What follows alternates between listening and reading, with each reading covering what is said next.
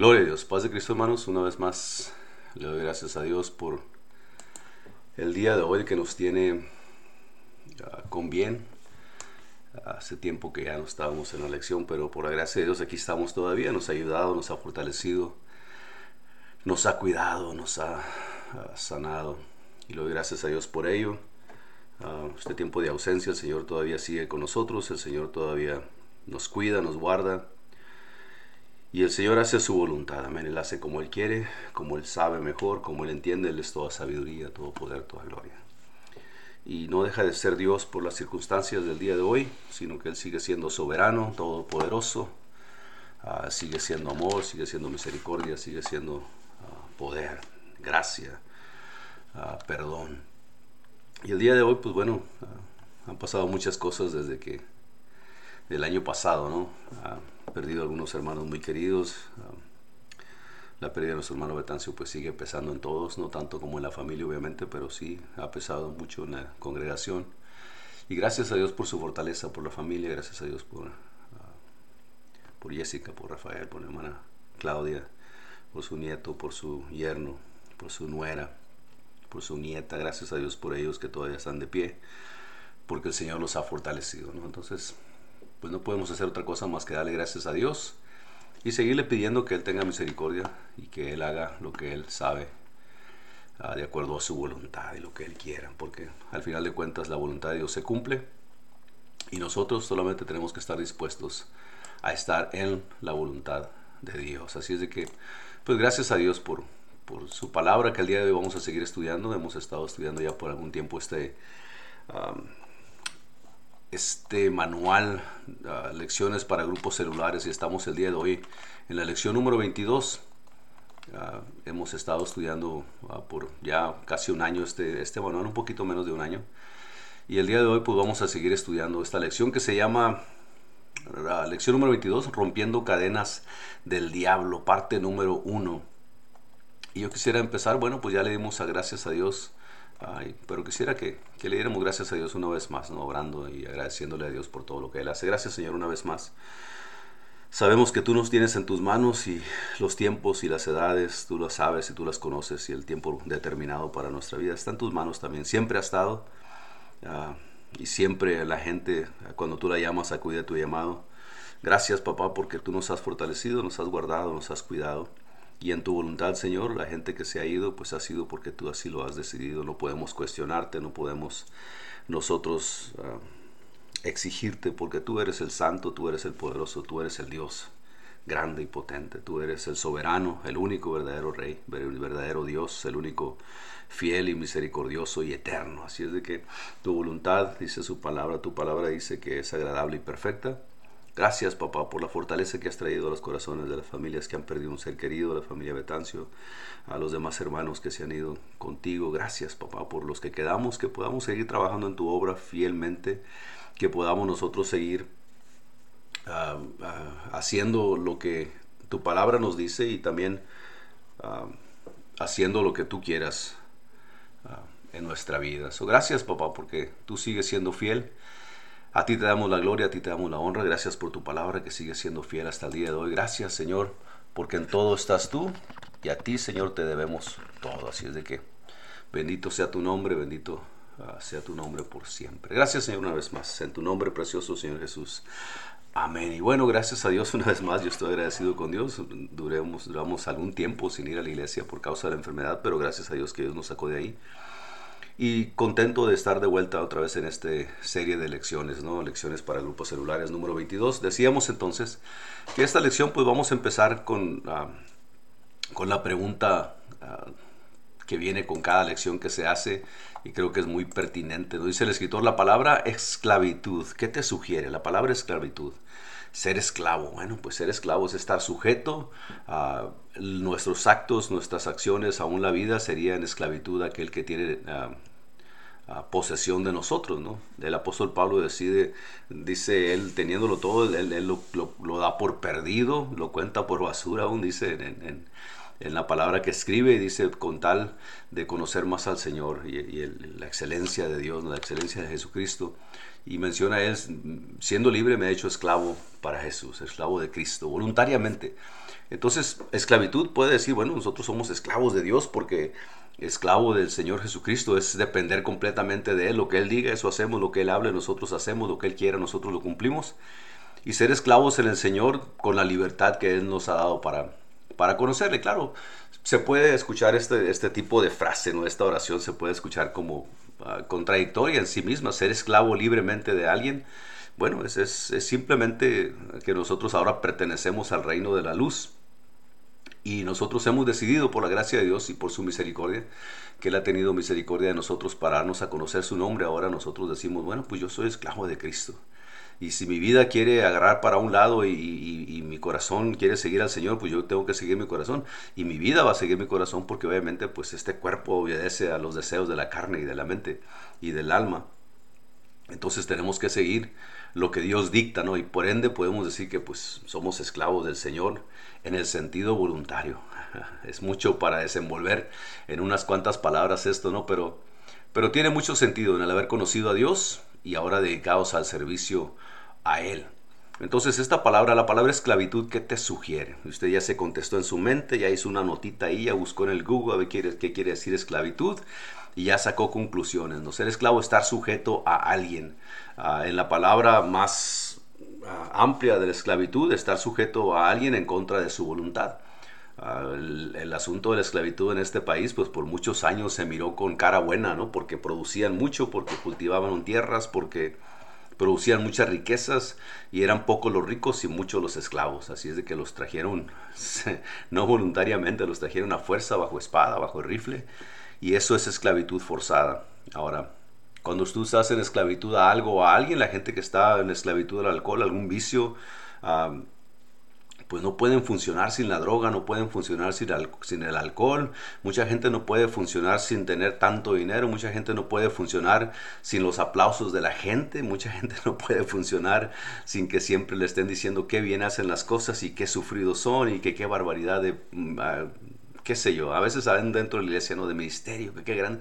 Ah, la gente a veces funciona cuando la gente ah, les expresa una forma de agradecimiento o los, los levanta, ¿no? Y los ponen en alto.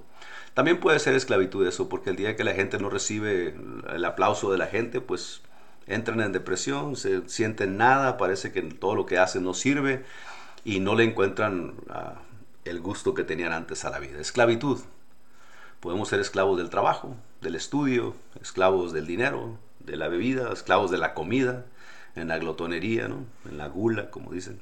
Podemos ser esclavos de un montón de cosas, pero aquí el punto, vamos a ver nosotros que la lección se llama Rompiendo Cadenas del Diablo, primera parte, y, antes de empezar en la lección, me voy a decir que esta lección es, ah, vamos a estar haciéndolas un poquito más cortita, una media hora, cuando mucho unos 40 minutos.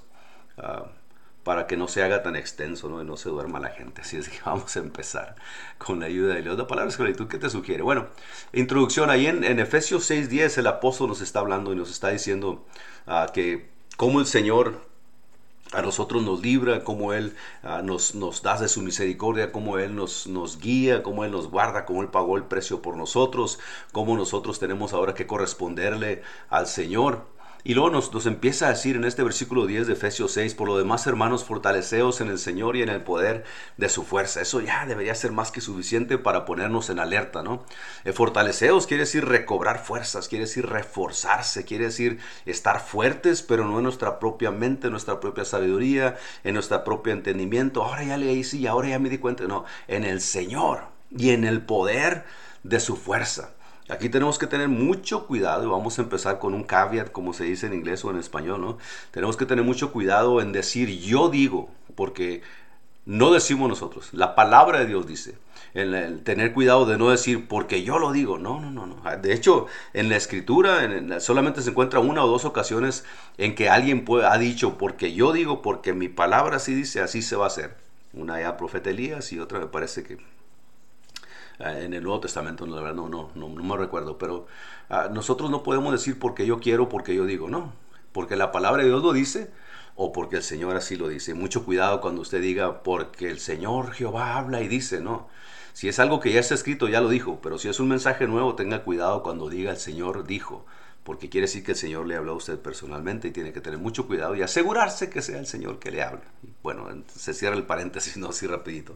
Entonces el apóstol Pablo nos empieza a decir por los, los demás hermanos, fortaleceos en el Señor y en el poder de su fuerza, vestidos de toda la armadura de Dios para que podáis estar firmes contra las acechanzas del diablo. ¿Por qué haces chanzas del diablo? Bueno, pues porque vamos a ver más adelante el enemigo anda como león rugiente, ¿no? Porque no tenemos lucha contra sangre y carne, sino contra principados, contra potestades, contra los gobernadores de las tinieblas de este siglo, contra huestes espirituales de maldad en las regiones celestes. Por tanto, ya, se describió cuáles son las, ah, ah, las condiciones ¿no? de lo que viene. Ah, y en, qué tipo de guerra estamos, qué tipo de contra quién tenemos guerra.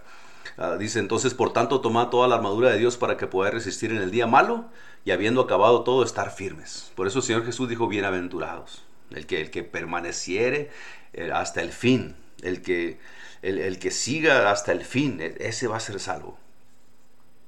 Estad pues firmes, ceñidos vuestros lomos con la verdad y vestidos ah, con la coraza de justicia, calzados los pies con el apresto del Evangelio de la paz, sobre todo tomar el escudo de la fe, con que podéis apagar, podáis apagar todos los dardos del fuego del maligno, y tomad el yelmo de la salvación y la espada del Espíritu, que es la palabra de Dios. Orando en todo tiempo con toda oración y súplica en el Espíritu, y velando en ello con toda perseverancia y súplica por todos los santos y por mí a fin de que al abrir mi boca me sea dada palabra para, para dar a conocer con denuedo el ministerio del Evangelio, por el cual soy el embajador en cadenas, que con denuedo hablo de él como debo de hablar, el misterio del Evangelio por el cual soy embajador en cadenas. Curiosamente él se describe como esclavo. ¿no? Entonces, la lección aquí habla de romper cadenas del enemigo, cadenas del diablo. Y vamos a empezar entonces, vamos a a, entrar a la lección. Este pasaje dice que como iglesia del Señor Jesucristo estamos en una guerra espiritual, una guerra que se desarrolla en la realidad de nuestras vidas. Desafortunadamente algunos creyentes son derrotados en su vida cristiana porque niegan, ignoran o no se preocupan por esta realidad. ¿Cuál realidad? Bueno, de que estamos en guerra, de que hay, de que hay un conflicto entre el bien y el mal, hay un conflicto entre, los, entre las tinieblas y la luz, hay un conflicto entre el enemigo, el diablo, que el Señor le reprenda, y el Señor Jesucristo, hay un conflicto entre el Espíritu Santo y el Espíritu de este mundo, ¿no? Ah, el príncipe de este mundo le llama el, Señor, el, el apóstol también. Entonces, tenemos que estar atentos, tenemos que estar alertas mucha gente se encuentra en problemas el día de hoy porque se olvidaron de que la batalla que nosotros tenemos espiritualmente es real. reacciona uno de una forma diferente, su corazón empieza a buscar cosas que no son agradables a Dios, los ojos empiezan a, seguir cosas que no son agradables a Dios, el oído empieza a prestar oído a los mitotes, a los chismes, a las mentiras, a música que solamente levanta las cosas mundanas y corporales y físicas de la gente en ocasiones y, dejamos nosotros de escuchar la voz de Dios y por ende empezamos, dice, dice alguien que si una mentira la repite suficientemente va a llegar al tiempo en que la gente se la crea como verdad y el enemigo es experto en, el, Señor Jesús lo llamó el padre de mentiras y es el, él es experto, tiene experiencia en mentir de una forma que los humanos nosotros le creamos como si fuera cierto. Ha estado repitiendo la misma mentira desde el principio. Así es de que Dios os ha dicho que si coméis del árbol vas a morir. Pues no es cierto, no morirán. Desde ahí empieza la mentira, el padre de mentiras, con los humanos por lo menos. Ah, y, hasta el día de hoy todavía sigue con sus artimañas y sus mentiras y sus métodos de, mentir y de, planear cosas para que parezcan verdad, que se han repetido tanto de generaciones en generaciones, de miles de años, que la gente empieza a entender o empieza a decir, ah, pues esto tiene que ser cierto, ¿no? ¿Por qué? Porque así lo dijeron hace 400 años, el día de hoy sigue siendo lo mismo. Así como nosotros tenemos la esperanza y tenemos la intención de decir la palabra de Dios sigue siendo fiel, porque así fue entregada a los apóstoles, así la habló Cristo y el día de hoy la creemos. ¿Por qué? Porque todavía ha sido fiel desde el día que se habló hasta el día de hoy.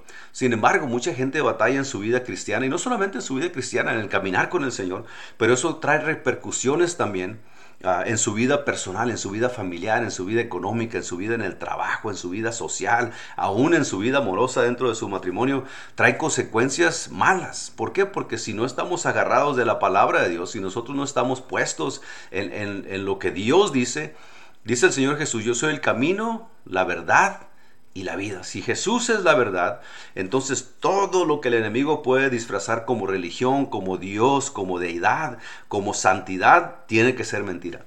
Y lo ha hecho también por tanto tiempo, por tantos años, por tantos siglos, que la gente en ocasiones se convence que, bueno, esto no es tan malo. El hablar así con malas palabras y ásperamente, y no tira así soy yo desde chiquito y maltratar a la gente, no, eso es mentira del diablo. El andar pecando por allá liberadamente y andar yéndose a lugares que no te convienen y deseando tu corazón cosas que no corresponden a la voluntad de Dios y ponerlas como buenas al cabo que no es para tanto, la grandísima excusa, ¿no? Ah, vamos a hacer un tema un día de estos porque me preguntaron el otro día, ah, yo no, alguien me comentó, pues yo no creo que Dios, un Dios tan bueno, ah, vaya a condenar a esta gente que no son malas. Y eso es, es, munición para unas tres semanas de discusión, ¿no? Pero bueno, Dios por eso vino a morir por nosotros y rechazar el amor de Dios y su sacrificio, pues es simplemente decirle que lo que Él hizo no sirve, que yo solamente, que yo puedo hacerlo sin que Él me ayude. Y es, pues es un engaño muy bueno del enemigo que a mucha gente lo tiene agarrado así. Entonces, la ignorancia, la gente que quiere ignorar que hay una batalla espiritual, y estamos hablando para los cristianos, porque dice, ahorita vamos a leer un poquito más adelante que nosotros estábamos atados, estábamos cegados por las mentiras del enemigo cuando vivíamos en el mundo. Pero el apóstol está hablando a la iglesia de Éfeso y le está diciendo, mire, ustedes eran esto, pero ya no están así. Ustedes hacían esto, pero ya no hacen eso, porque ya se fueron abiertos sus ojos, ya llegó entendimiento a su mente, a su corazón, ya el Espíritu Santo vive en ustedes, palabra de Dios ya ha sido puesta en ustedes para que conozcáis lo bueno y lo malo, lo agradable y lo que Dios detesta, para que sigas el camino del bien. Entonces, Desafortunadamente, pues mucha gente, ah, hablando de los creyentes, son derrotados en su vida cristiana porque niegan, ignoran o no se preocupan por esta realidad. ¿Cuál realidad? Bueno, de que tenemos una guerra y que el enemigo está empeñado y está poniendo todo lo que está a su disposición para que tú y yo caigamos de la fe, neguemos al Señor y sigamos pecando como siempre y al final nos agarre el juicio o nos llame el Señor a cuentas y no estemos preparados. Pero vamos a ver qué es lo que dice la palabra de Dios acerca de esto. No dice lo que dice la palabra de Dios sobre el enemigo. Muchos cristianos hoy en día subestiman, tienen en poco el poder y la influencia del diablo en sus vidas y el medio de la iglesia. Algunos hasta creen que no son sensibles a la influencia de la actividad demoníaca. Mucha gente dice, ah, yo estoy, yo voy a la iglesia, yo canto, yo toco, yo predico, yo oro, yo enseño, yo dirijo, yo hago esto, yo hago aquello. Y el enemigo, pues a mí, ¿qué me va a hacer el diablo? No, tenga mucho cuidado. Porque eh, dice la palabra de Dios que antes de la caída viene la altivez, ¿no? Entonces el día que usted se empiece a creer que es muy santo, suficiente, recuerde lo que dijo el Señor. El que cree estar firme, mire que no caiga. ¿Y cómo vamos a caer? ¿Cómo no vamos a caer? Pues hay que seguir las instrucciones de la palabra de Dios que el Señor nos dejó. Dice el, escritor, pues, quienes así piensan que, ellos no son, ah, a mí no me pueden hacer nada, el diablo no me puede tocar, bueno, vamos a ver. Quienes así piensan suelen emplear como el argumento el texto de 1 de Juan 5, 18 que dice, sabemos que todo aquel que ha nacido de Dios no practica el pecado, pues aquel que fue engendrado por Dios le guarda y el maligno no le toca. Y cantamos un himno en la iglesia que es muy cierto, el diablo no me puede tocar porque mi vida ah, está escondida en Dios. Y bueno, eso es, esa es la siguiente parte del argumento, ¿no? En este texto lo que tenemos es una cláusula que establece, y aquí es donde tenemos que poner atención, porque mucha gente lee un pasaje de la palabra de Dios o tendemos en ocasiones a leer una porción de, de un pasaje que nos encanta de la palabra de Dios y de ahí queremos hacer un argumento para ya sea para desarmar al enemigo o para probar que estamos bien o para enseñar a alguien para que sepan que sabemos o para tratar de justificar alguna de nuestras acciones. Tenemos que tener cuidado porque siempre hay que ver el contexto. ¿Por qué están hablando así? ¿Quién lo dijo? ¿Quién se lo dijo? ¿Dónde se lo dijo? Y un montón de cosas, ¿no? Pero dice el escritor, en este texto lo que tenemos es una cláusula que establece que el cristiano que se aparta del pecado, Dios lo guarda y el diablo no lo toca. No dice que el diablo nunca puede tocar a un cristiano. De hecho, el apóstol Pablo, ¿no? En ocasiones eh, nos, deja, nos deja saber en su, ese agujón que tenía en, su cuerpo, esa enfermedad que tenía, él se le atribuye al diablo. Un mensajero del diablo, dice, me tiene este agujón, aguijón puesto en, en la carne. Entonces, no dice que el diablo nunca puede tocar a un cristiano y vamos a ver, porque ahí es donde nosotros, el Señor dijo, velad sin cesar, orar sin cesar, velad y orar. Si Satanás no pudiese tocar al, al cristiano, ¿Por qué recibimos instrucciones en el sentido de revestirnos de la armadura de Dios, resistir al diablo, permanecer inquebrantables y vigilar siempre? si no fuésemos vulnerables de ser heridos o atrapados en las trampas de Satanás. ¿Por qué el apóstol Pablo describe nuestra relación con los poderes de las tinieblas en términos de una terrible batalla? Acabamos de leer hace rato aquí en Efesios 6. Ah, dice, la respuesta es que estamos en una guerra espiritual, que esta no es opcional para nosotros y que se trata de un asunto de vida o muerte. Por eso dice el apóstol, por lo demás hermanos, fortaleceos en el Señor y en el poder de su fuerza, vestidos de toda la armadura de Dios para que podáis estar firmes contra las acechanzas del diablo, porque no tenemos lucha contra sangre ni carne, sino contra principados, contra potestades, contra los gobernadores de las tinieblas de este siglo, contra huestes espirituales de maldad en las regiones celestes. Fortaleceos en el Señor y en el poder de su fuerza, porque no, el asunto aquí no es físico. Si el asunto fuera físico, todo el mundo estuviera comiendo las mejores proteínas, vitaminas, minerales y, y yendo al gimnasio y fortaleciéndose físicamente a ver quién está más grande, más fuerte, más poderoso, porque la guerra sería física y preparándonos con espada o con rifle, con machete, con cuchillo, con pistola, con tanques y todo eso. Pero el, apóstol dice, no, no es... Ah, no es... Ah, no es espiritual la cosa, no, no es carnal, el asunto es espiritual.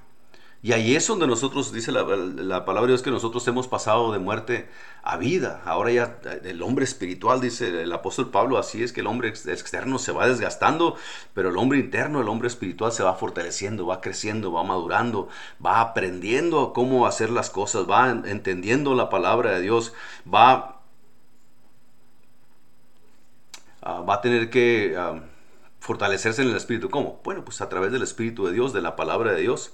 Ah, para poder entender cuando el ataque es del enemigo y el ataque cuando es de alguien más. ¿no? Entonces, dice el escritor, la respuesta es que estamos en una guerra espiritual y la guerra espiritual para los cristianos no es opcional no es opcional. Si tú estás pasivo, si no te gusta platicar con Dios, si no te gusta preguntarle qué sigue, si no te gusta ah, cuestionar ah, las cosas que la gente dice en ocasiones, ah, porque se oyen bonitas, bueno, pues estás completamente ajeno, estamos ajenos, cerrados los ojos, tapados los oídos, tapada la boca, ¿no? Como el, como el chango ahí, como lo ponen a veces, no oigo nada, no mire nada, no hablo nada, no sé nada. Y estar pasivos así, pues trae los problemas que, que mencionábamos hace, hace poco, ¿no? Y, que se van a leer un poquito más adelante. Pero dice el escritor, pues aquellos que niegan el potencial de nuestro enemigo para destruirnos son los más vulnerables a su ataque. No, no, no pasa nada. Así, así como estoy, estoy bien. Ah, así como estoy, pues, ¿qué me puede pasar? Al, cabo que no es tanto, no hay necesidad de tanto. Eso es pura religión y pura, siempre sacamos excusas, ¿no? Y pretextos. Y a veces somos buenos con la palabra de Dios, con la Biblia, para poder justificar eso, pero la palabra de Dios no lo, no lo avala así. Dice el escritor, Satanás es engañador y hará lo posible y lo imposible para trabajar escondido. Si Satanás con sus demonios logran que un cristiano sea engañado y se entregue al pecado, lo hacen, le hacen perder inmediatamente la garantía de la protección de Dios. Lo miramos en el ejemplo del pueblo de Israel, siempre. Usted váyase al libro de los reyes, váyase a la gente que sirvió a Dios en un tiempo, váyase a al tiempo de guerra, cuando el pueblo de Israel estaba fuera de la voluntad de Dios, los vencían, la, destruían sus hogares, las ciudades, los saqueaban de todo, les robaban todo, los llevaban de esclavos, destruían todo lo que habían construido. ¿Por qué? Por estar fuera de la voluntad de Dios. Pero cuando el pueblo de Dios servía a Dios, el, rey venía y consultaba al profeta de Dios y el, profeta de Dios hablaba y, Dios decía así, el pueblo salía victorioso, prosperaban, fructificaban las tierras, se multiplicaban las ovejas porque estaban dentro de la voluntad de Dios. Y no quiere decir que, bueno, tú haces esto y yo voy a hacer eso, simplemente porque nosotros obedecemos al llamado del Espíritu. Y si usted quiere estar fuerte espiritualmente, pues tiene que seguir ah, las instrucciones del Espíritu, ¿no? decíamos hace rato, pues si quiere estar fuerte físico, pues tiene que levantar pesas y correr y comer bien y un montón de cosas. Que para eso mucha gente tiene mucha disciplina y a la hora de, ejercitarse espiritualmente, pues bueno, le batallamos un poquito más, por alguna razón. Dice el escritor, pues, que entonces cuando uno pierde la cobertura de Dios, cuando uno deja de obedecer a Dios, pues te sales de la garantía de la protección de Dios. Ahí donde dice que el enemigo, ah, el, enemigo no le toca porque el, que lo salvó es fiel para guardarlo. Bueno, pues si tú estás guardado en la voluntad de Dios, ahí vas a permanecer fiel, ahí vas a permanecer protegido. Y protegido no quiere decir que no te pueda suceder algo mal. Todo el mundo hemos perdido, bueno, la, mayoría de nosotros a ese tiempo hemos perdido un ser querido. ¿Y cómo duele perder un ser querido? Es indescriptible más que para la persona ah, que está pasando por ahí lo sabe.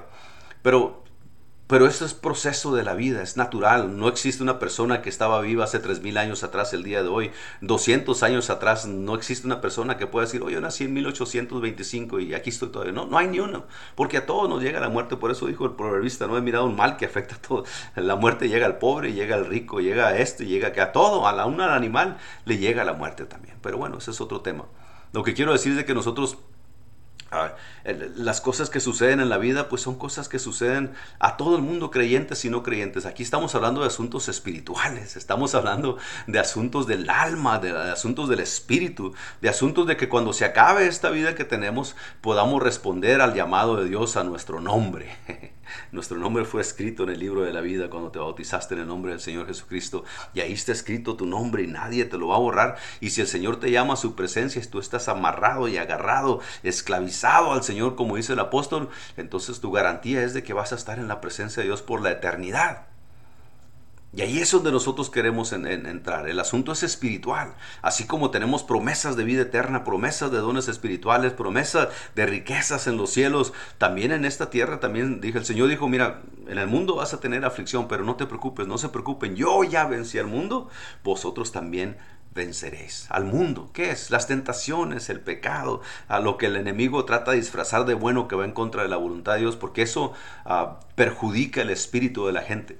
Y si nosotros perdemos la batalla espiritual, ¿cómo vamos a perder la batalla espiritual? Bueno, pues te alejas de la palabra de Dios, empiezas a escuchar gente, hombres y mujeres que, que predican entre comillas, o filósofos, o gente que, que escribe libros todos los días y, y, se venden millones de libros y la gente lo toma como si fuera realidad. Empiezas a escuchar a esos, te empiezas a alejar de Cristo y al final tu espíritu se empieza a disminuir, la conexión con Dios empieza a ser más borrosa cada vez, empiezas a entender menos de la palabra de Dios y un día de estos pues hasta vas a negar al Señor porque el, razonamiento humano va a tener más poder y más fuerza y más peso en tu mente y en tu corazón que la palabra de Dios. Entonces ahí la guerra está a punto de perderse, ¿no?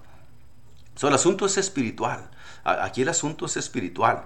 Ah, dice, a muchos no les gusta que se hablen de este tema, dice el, escritor. Pero Jesús habló sobre ellos. Mucha gente no le gusta de esto. Mucha gente nomás quiere saber, tú estás bien, Dios te ama, échale aquí o haz lo que quieras y ah, como tú andes está bien, no le hace. Siempre hacemos referencia a lo físico, ¿no? Pero si del corazón sale, dice la palabra de Dios que el corazón habla la boca. El hombre bueno de su buen tesoro, el hombre malo de su mal tesoro saca.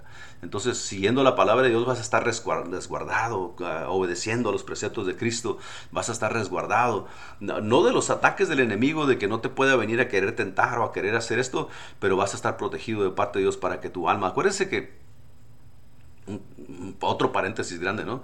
Cuando el enemigo pide permiso a Dios para, para tocar ah, las posesiones de Job, eh, tócalo, pero no toques, no toques su cuerpo. Ya fue, hizo todo, y Job todavía alababa a Dios. No, pues sí, pero tócale su cuerpo y vas a ver que te maldice, ok, pero no toques su alma. Y va y toca su cuerpo, le da enfermedad y lo, casi lo destruye, pero el alma de Job no pecó.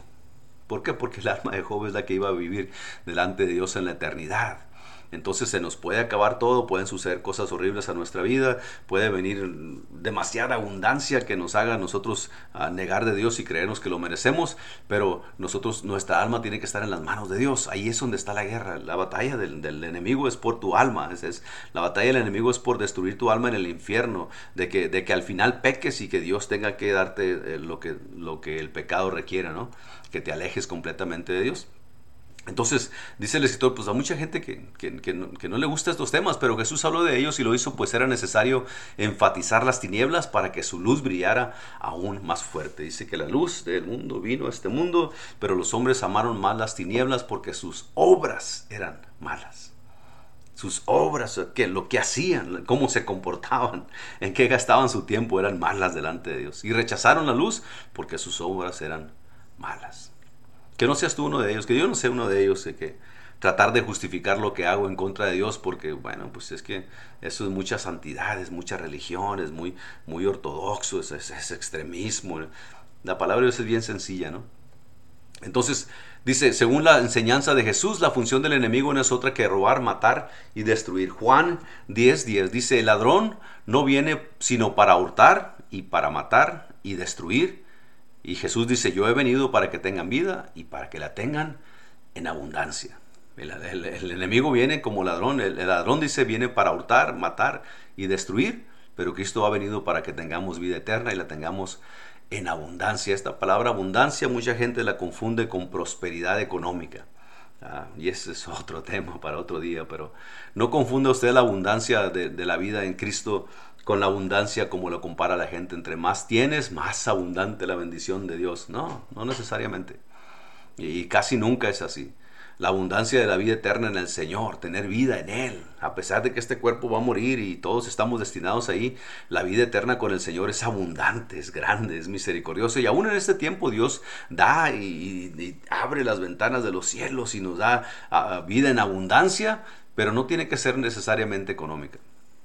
No, no, no tiene que ser. No te confundas, no te creas ah, las mentiras que en ocasiones la gente te promete un millón de cosas porque tú lo vas a decir y lo vas a así y así y así. No, no, no. La abundancia de Cristo, el Señor dijo, bienaventurados los pobres de espíritu. ¿Por qué? Pues porque ellos van a heredar el reino de los cielos. Así es de que el ladrón no viene sino para hurtar y matar y destruir. Yo he venido para que tengan vida y para que la tengan en abundancia, dice el Señor Jesús. Y con esto vamos a terminar el día de hoy. Primera de Juan 5:19 nos dice que aquellos que están en Cristo están bajo el dominio, que están sin Cristo, perdón, están bajo el, dominio del maligno, del príncipe de la potestad del aire. El mundo entero está bajo el maligno, dijo el Señor. Sobre esto mismo en Efesios 2 del 1 al 3 dice, estabas muertos en vuestros delitos y pecados todos nosotros, está hablando con los creyentes obviamente, porque la gente que no ha creído en el Señor y no ha recibido su misericordia y no se ha bautizado en su nombre, pues ellos todavía están bajo el, maligno, están, están, muertos en delitos y pecados. Pero nosotros estabais, dice el escritor, muertos en vuestros delitos y pecados, en los cuales anduvisteis en otro tiempo siguiendo la corriente de este mundo, conforme al príncipe de la potestad del aire, el espíritu que ahora opera en los hijos de desobediencia, entre los cuales también dice, todos nosotros vivimos en otro tiempo en los deseos de la carne, haciendo la voluntad de la carne y de los pensamientos, y éramos por naturaleza hijos de ira, lo mismo que los demás. está haciendo una separación un poquito no tan sutil, porque está diciendo, mira, esto y esto y esto, estabas muertos en vuestros delitos y pecados. ¿Por qué? Porque la paga del pecado es muerte, en los cuales anduviste en otro tiempo. Esto es para aquellos que predican o que dicen, mira, una vez salvo, siempre salvo. Y, la sangre de Cristo te cubre de todo pecado. Y los que el Señor le dio en sus manos, nadie se los puede arrebatar. Aquí está hablando de la gente que, que el Señor sacó y nos rescató del pecado, pero con un caveat, con una precaución, una palabra de precaución ahí. Estabais muertos en el tiempo pasado. Estabas muertos, en los cuales anduviste en tiempo pasado, en otro tiempo, siguiendo la corriente de este mundo, conforme al príncipe de la potestad del aire. O sea que el día de hoy no debemos de vivir como antes, no debemos de desear las mismas cosas, no debemos de practicar las mismas cosas, hablar de la misma forma, meternos en los mismos lugares, dañar nuestros cuerpos con tanta cosa nociva que hay para nuestra salud. No debemos, porque eso éramos antes, antes de que, antes de nosotros haber recibido la misericordia de Dios, que Dios nos rescatara de ese mundo de pecado. Eso éramos antes. El, día de hoy no tenemos justificación para seguir viviendo de la misma forma que antes porque al hacerlo estamos otra vez sujetos nosotros mismos y encadenados nosotros también a como el mundo está bajo el maligno, así estamos nosotros, vamos a estar bajo el maligno, muertos en delitos y pecados otra vez. Acuérdense que eh, la palabra de Dios dice que Dios vino y murió una vez y por todas, ¿no?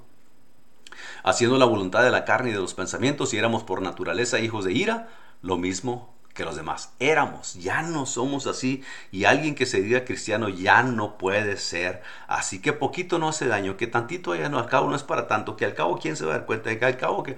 No, no, no, no, mentiras. Son, esas son las artimañas del enemigo, pues. Esa, esa, esa es, la, ese es la, el engaño del enemigo para nosotros creer estar bien, sabiendo que la palabra de Dios dice todo lo contrario. Ten mucho cuidado a quien escuchas. Esa gente que viene y te dice, ah, pero no es para tanto. Es que ahí las iglesias son muy exagerados. Bueno, una iglesia que enseña palabra de Dios ah, y que está enseñando doctrina bíblica de Cristo y de los apóstoles no puede estar equivocada. Con una, aplicación verdadera, obviamente. Ah, más equivocados están ellos y más equivocada está la gente que por sus propios pensamientos piensa llegar a la presencia de Dios y eso va a ser imposible. ¿no? Vamos a dejarle el día de hoy aquí. Tenemos todavía media lección más para seguir. Pero vamos a dejar el día de hoy la lección aquí. Acuérdate que las cadenas del maligno, la lección número 22, ah, está hablando de lo que el enemigo puede poner sobre ti. Y vamos a hablar un poquito más. Hay, una lección, parte 2 de esto. Después vamos a hablar un poquito más a qué tipo de cadenas el enemigo puede tener sobre ti si tú te dejas, si tú te sales de la voluntad de Dios, si tú te despegas y te descuidas en tu vida espiritual. Así es de que yo estoy agradecido con el Señor, gracias a Dios porque me concede regresar una vez más a la clase del miércoles. Y gracias a Dios por ustedes, si usted está escuchando todavía, pues que Dios le bendiga, gracias a Dios que, que, usted tuvo la voluntad y el deseo de estar aquí el día de hoy. Síganse cuidando, los amamos. Acuérdense que el viernes de 7 a 8 de la noche, servicio en vivo en la iglesia, el 218 al, al norte de la calle 15 y Stuart. El sábado la voz apostólica por estos mismos medios de 7 a 8 de la noche. Y el domingo los esperamos a la escuela dominical de 4 a 5, 4.45 por ahí de la tarde. Y después el servicio general de alabanza, de oración y agradecimiento al Señor de 5 a 6, 6 y media cuando mucho. Aquí este, la iglesia está abierta, hay un lugar para usted, seguimos los protocolos de salubridad todavía, sígase cuidando, siga siendo prudente en todo lo que haga. Y los amamos en el Señor. Que el Señor los bendiga y sígase cuidando. Amén. Gracias por su atención y nos vemos pronto con la ayuda del Señor. Que el Señor les bendiga entonces.